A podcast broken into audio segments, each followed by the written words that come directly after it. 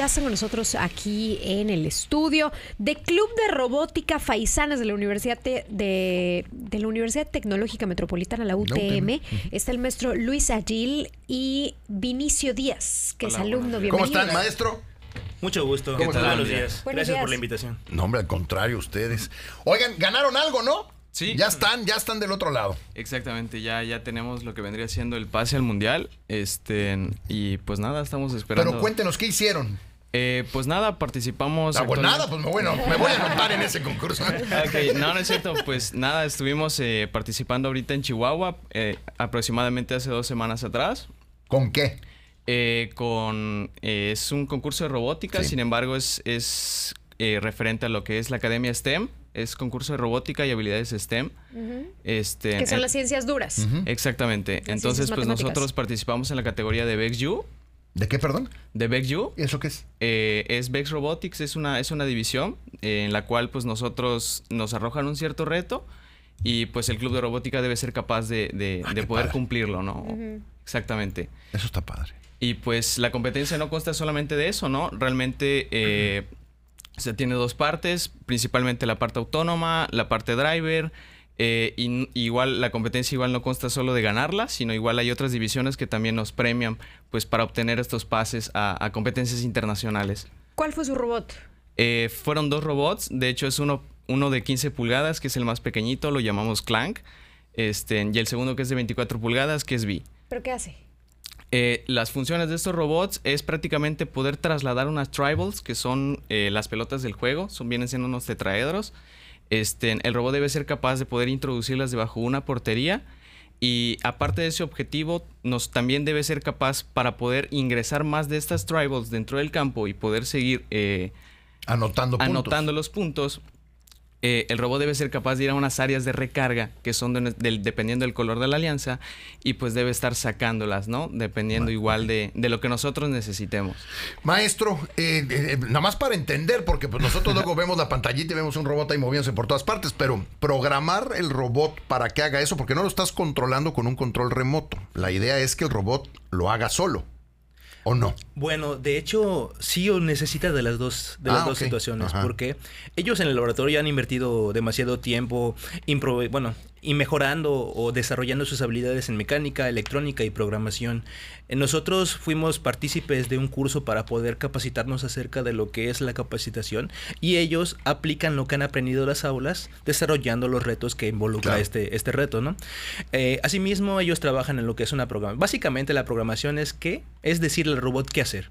El robot es como un bebé, no sabe qué hacer. Y ellos con sus conocimientos y habilidades tienen que decir, necesito que con estos botones de robot el robot, perdón, con estos botones del control, el robot haga algo, ya sea para avanzar, para retroceder, para girar, para tirar, o para algo más, colgarse de una estructura, que eso también nos involucra un punto o más puntos para poder ganar la competencia. ¿Qué es lo que estamos viendo en pantalla? Sí, exactamente. En este momento nos... Eh, que, que ah, robot tenía que como que agarrar la pelotita, bueno, no es una pelotita, pero el... el, Le llamamos bellota. Una bellota, ándale, sí, parece más una, Agarra la bellota y la mete a la portería.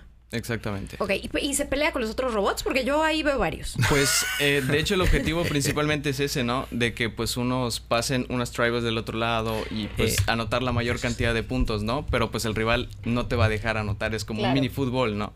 Viene el defensa, te pone... Va a estar bien divertido. Sí, la verdad. de hecho, eh, lo interesante es que por universidad los equipos compiten por, con dos robots. En total es un tiempo de dos minutos en los cuales los primeros, los primeros segundos de esos dos minutos el robot tiene que realizar el reto autónomamente. Es decir, ¿qué significa eso? Que el robot con programación sin estar controlado ah. realice el mayor número de puntos posibles. Exactamente. y terminando eso, ellos ya son capaces de controlarlo. Y en el camino sí ocurre, ¿no? Todos quieren ganar, compiten, tal vez sin querer, digámoslo así. el robot tira al del compañero. Le da un codazo al de lado. Sin querer, exactamente. digamos, sin querer, exactamente. Eh, busca terminar de lo que viene siendo el mayor punto, la mayor cosecha de puntos posibles y ese va a ser el ganador. De, ¿Inteligencia artificial hay? O sea, estos, estos robots aprenden o todavía no? Ese es otro nivel. Eh, fíjese que sí se le podría ingresar principios de principios de inteligencia artificial, pero sí, como usted dice, es un nivel que nosotros vamos paulatinamente. ¿Pero van a llegar algún día a eso? Eh, sí. es ah, verdad. De hecho, algo que podemos agregar que nosotros afortunadamente tuvimos la oportunidad de participar en el campeonato, el campeonato mundial del año pasado. Y en ese campeonato pudimos comprender, podemos conocer que hay diferentes categorías donde también, no solamente de este tipo de robots, como lo que viene siendo drones, por parte de las academias militares de Estados Unidos ah, aplican eso en inteligencia artificial. O sea, se pone más interesante porque los alumnos agregan algo más a la visión que ellos tienen. Y nosotros también conocemos nuevas maneras de trabajo y otros conocimientos que podríamos agregar a nuestros robots. Qué interesante está esto. Oye, Vinicio, este, y cuesta trabajo hacer el robot. Ahora, ¿cuánto cuesta uno de estos robotitos, eh? Pues la verdad, eh, siento yo que sí es un poco elevado el precio, sin embargo, pues gracias a la Academia STEM y al, Centro de Innovación e Investigación, pues nosotros pudimos, eh, y a la universidad también, pues pudimos adquirir el kit, el cual pues no es muy complicado, sin embargo, pues como todo es un proceso de ingeniería que lleva tiempo el cual pues nosotros estipulamos de acuerdo a semanas, días y pues a la disponibilidad de los chavos. El kit, o sea, te venden así, un kit para hacer tu propio robot. Exactamente, para hacer dos robots, para hacer dos robots. O sea, no, no tú decides qué le pones a tu robot o algo así. Eh, eso es abiertamente, sin embargo, depende mucho del reto, que en este caso pues es, over-under.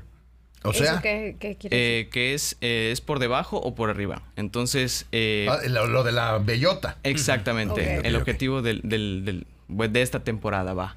O sea, a ti te dicen, a ver, el reto es que el robot pueda por echar algo por arriba o por debajo de algo. ¿Ese es el reto? ¿Así se los dicen? Exactamente. Bueno, de hecho, eh, aprovechando que mencionó el profe lo de la temporada pasada que estuvimos presente al Mundial, al final de, la temporada como tal, eh, revelan el nuevo reto. Entonces nosotros pues pudimos presenciar de qué trata y pues empezar a generar ideas instantáneamente. Ok.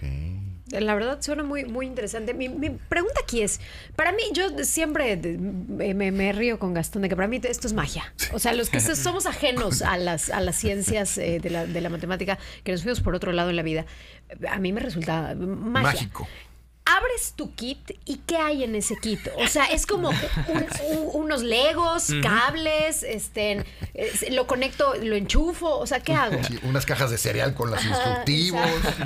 Pues eh, bueno, eh, relacionado a lo que lo que usted menciona, sí, podemos decir que es un tipo de Legos, ¿no? Hay son estructuras de aluminio de diferentes tamaños con hendiduras ya preestablecidas en los cuales ellos a través de su creatividad, modelos previos, van creando y básicamente a partir, digamos, de la creatividad y de un plan, vamos elaborando el robot poco a poco que cumpla con los retos, ¿no? Por ejemplo, en pantalla pueden ver que tiene que tirar las tribolas, por lo sí, tanto... como si fuera hacia arriba. Exactamente. Como, vamos a decir, como si estuviera encestando, ¿no? Así que tiene que tener una estructura, digámoslo así, de tipo catapulta para poder, para poder extraerla, o sea, agarrarla y lanzarla. Asimismo, también tiene una estructura de llantas en las cuales puede ser capaz de cruzar o de encima de esa estructura que usted, Como brincar un tope. Exactamente, es como brincar un tope, así es, exactamente, ¿no? Entonces, y finalmente también tiene que, subirse en la estructura. Pero una pregunta, ¿el kit no trae en todos lo mismo para hacer lo mismo? Eh, sí, sí, pero depende mucho de la creatividad, de la creatividad de los chavos, ¿no? O sea, o sea, ¿cuál sería el diferenciador? Si tu kit y mi kit son ah, el mismo, ¿cuál es la, la, la diferencia? es que ah, además del kit, se, la misma la misma academia STEM, que es la que provee los kits de eh, lo que es PEX en México, también ofrece refacciones. Por ejemplo, hay ciertas cosas que podemos mejorar o generar un rendimiento mayor a través de las refacciones. Es como que, digamos, ¿no? Un celular tiene gama media, baja y alta. tunear tu... Exactamente. Ok. Y ahí es donde afortunadamente tuvimos el apoyo de ciertas empresas para poder adquirir más refacciones y mejorar el rendimiento. Ok. Maestro, en, eh, y bueno, y Vinicio, eh, en este minuto que nos queda, van a Estados Unidos a competir. Así es. Cuéntenos. Iremos eh, lo que viene siendo los del 26 de, abril al primero de mayo. Y sí, ya, ya estamos a la vuelta de la esquina. Eh, iremos a Dallas, Texas, en el, en el, lugar que es el Kelly Beach. Es un centro de convenciones en los cuales van o se esperan que vayan más de 100 equipos en la categoría de universidad de alrededor de unas 20 universidades, de, de 20 países diferentes. Es lo que se espera. ¿Vamos a competir? ¿Van a competir en lo mismo? Eh, por parte de México hay una delegación de 11 equipos en los cuales competiremos, así es, en lo mismo. Y pues nosotros básicamente nos vamos a desenvolver ahí. Sí, claro. Ah, qué buena onda. Bueno. Pues les agradecemos de verdad muchísimo esta, esta plática, muchas felicidades y mucho éxito. No, pues al contrario, a ustedes pues por la invitación y pues nada, solo pues nos queda agradecer pues a toda la, a la institución, al a, las, a lo que vendría siendo nuestras autoridades que pues siempre nos han estado apoyando en, este camino, ¿no? Nos avisan, ¿no? Sí, Así es. Vamos a estar pendientes para ver cómo, cómo les va. Sí, pues como le digo, muchas gracias a todos y pues no, si no fuera por este apoyo, este, pues no repetiríamos esta hazaña nuevamente, ¿no? Sí, ahí van por segundo año, es el segundo año.